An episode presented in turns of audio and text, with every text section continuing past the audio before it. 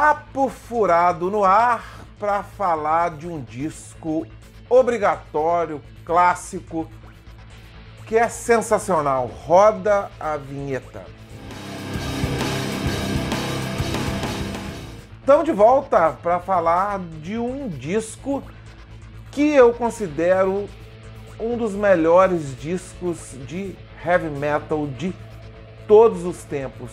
O Holy Diver, do saudoso vocalista, disco de estreia da carreira solo do Ronnie James Dio. Antes da gente começar esse bate-papo, eu vou pedir aquele favor de sempre que quem puder e quiser dar uma moral aqui pro Papo Furado, que por gentileza se inscreva aqui no canal, aperta o sininho. Apertando o sininho é uma vantagem, né, digamos assim, para quem se inscreve no canal, que quando eu fizer uma postagem nova, você fica sabendo aí através de uma notificação. Então, além de se inscrever, aperta o sininho aí, por favor, beleza? E também quem quiser ouvir os papos furados em formato de podcast, eu jogo eles uma porção de, de eu faço umas adaptações e posto em algumas plataformas de vídeo, de vídeo, de áudio, né? Se é podcast.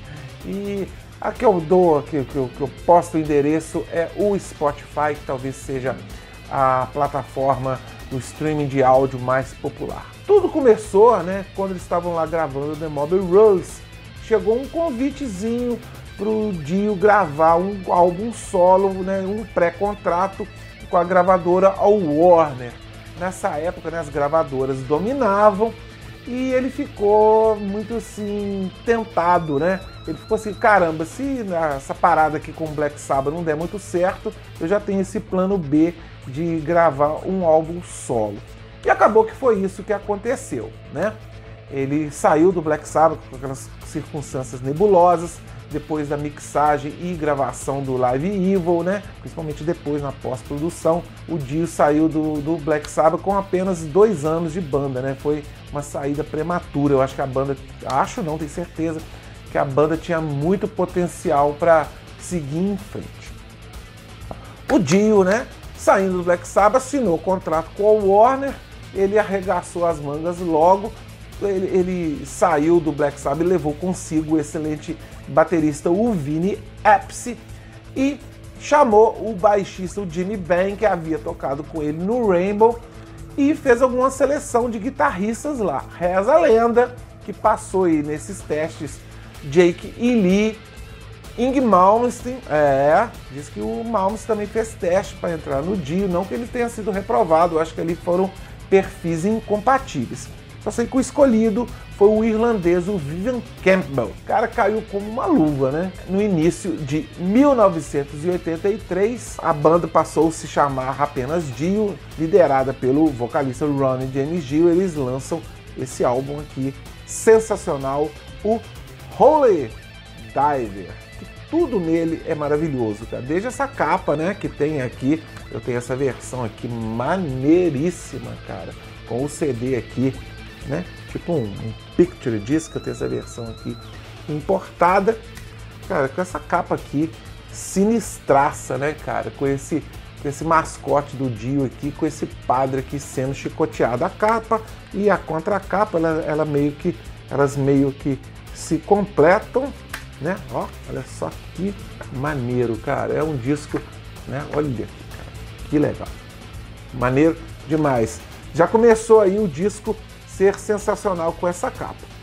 Cara, mas vou te falar que a capa é até fraca com, em relação ao material contido aqui, que é um dos maiores discos de todos os tempos da história do heavy metal. Tudo aqui é perfeito. A produção é sensacional, a execução das músicas. Os caras estavam no auge, o Dio, acho que ele estava no auge do vocal dele, né? Aqui ele tinha 41 anos, eu acho que foi aqui que ele atingiu o ápice, né? Apesar de ele nunca ter viés de queda. Talvez ali no final da carreira dele, pouco antes dele morrer, ele começou a ter um, um certo sinal de desgaste na garganta, né? Talvez pela idade, mas ele nunca deixou de ser um vocalista ruim, muito pelo contrário. Mas enfim, aqui ele era o rei, ele era o King of Rock and Roll, né? Isso depois é, foi, o, foi uma música de abertura do terceiro disco solo dele, o Secret Heart. Cara, o disco ele é perfeito, né? Eu vou falar ampassando de, de, de, de cada música, mas todas as músicas elas são sensacionais. O Vivian Campbell ajudou, algumas músicas aqui são compostas por ele, tanto o Jimmy Ben quanto o Vinny Appice, né? E o detalhe aqui que o, que o, o Ronnie James Dio assina também os teclados. Vamos lá, o disco começa com a raça quarteirão Stand Up and Be Shout. Música pesada, música rápida, né? Eu não tenho que ficar aqui é, apresentando as músicas, né? Você vai lá, quem não conhece, que, cara, não é possível, você vai lá no Spotify e ouve as músicas quem não conhece. Quem tem muito tempo que não escuta, então talvez aqui eu vou dar uma lembrada. A segunda música é a faixa título, a Holy Diver, o nome do disco, que começa lá com aquele com aquela ventania e entra aquele clima, com aquele baixo pesado, guitarra sensacional, vocal impecável. Depois tem a Gypsy, que começa com um gritão do Dio e tem um refrão também arrastado, bom, mas o refrão da, da próxima, que é Cog in the Middle, é um dos melhores refrões de todos os tempos do, do heavy metal. Ela tem uma introdução muito legal com a guitarra, com um riff bem legal. O lado A na época fechava com a não menos maravilhosa, uma das melhores músicas do heavy metal de todos os tempos, que é a Don't Talk to Strangers, que começa lenta e depois, cara, é só ouvindo essa música para ter essa experiência. O lado 2 começa de forma avassaladora, né? Eu tô falando do lado 2 porque eu comprei esse disco na época em vinil.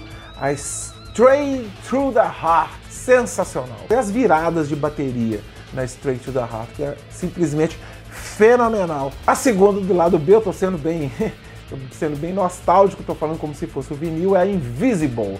Cara, eu escutei essa música ao vivo quando ele na turnê do Mágica em 2000, ele chegou a tocar Invisible. Pô, a introdução dela é muito legal, ali lentinha. E ela é maravilhosa. Eu, eu, eu, ouvi ela anos depois ao vivo com o Dio ali, vendo ele cantando, e ela é maravilhosa. Um dos maiores sucessos aqui do disco é uma composição que tem um teclado, né? Que ele foi composto pelo o, o Ronnie Dio. Ronnie Dio não, ele não gosta, né? De ser chamado de, não gostava de ser chamado de Ronnie Dio, foi até um dos motivos da treta lá com o Black Sabbath. Foi composta pelo Ronnie James Dio, que é Rainbow in the Dark, um dos maiores sucessos dele de, de, todos os tempos, que tem aquele tecladão lá. E o disco encerra de maneira primorosa com Shame on the Night. Começa lá com aqueles uivos lá. Uh, tum, tum, tum, Eu não vou me atrever a, a cantar o resto.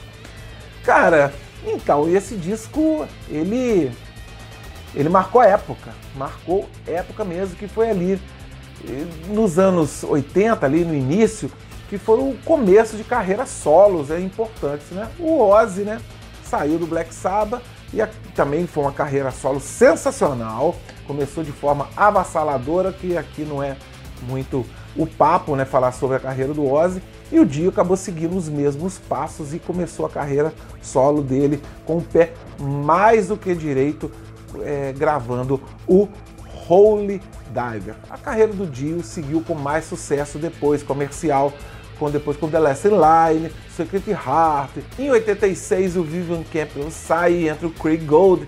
Em 87 eles lançam Dream Evil, depois o Lock Up the Wolves, o Dio volta pro Black Sabbath, eu já estou misturando. Ok, pessoal, vou nessa. Eu quis apenas, de maneira rápida e sucinta, prestar essa homenagem a um dos maiores álbuns de rock, de heavy metal, de hard rock. Aí você que dê a sua denominação de todos os tempos. O baixinho gigante Ronnie James Dio deixou esse legado na música pesada e o, o Holy Diver ele é um dos seus maiores expoentes. Tá legal? Vamos nessa. Tempos em tempos eu volto aí criando conteúdo. Um grande abraço, salve Ronnie James Dio, o criador desse gesto que a gente faz aqui, eu pelo menos o faço há quase 40 anos. Um abraço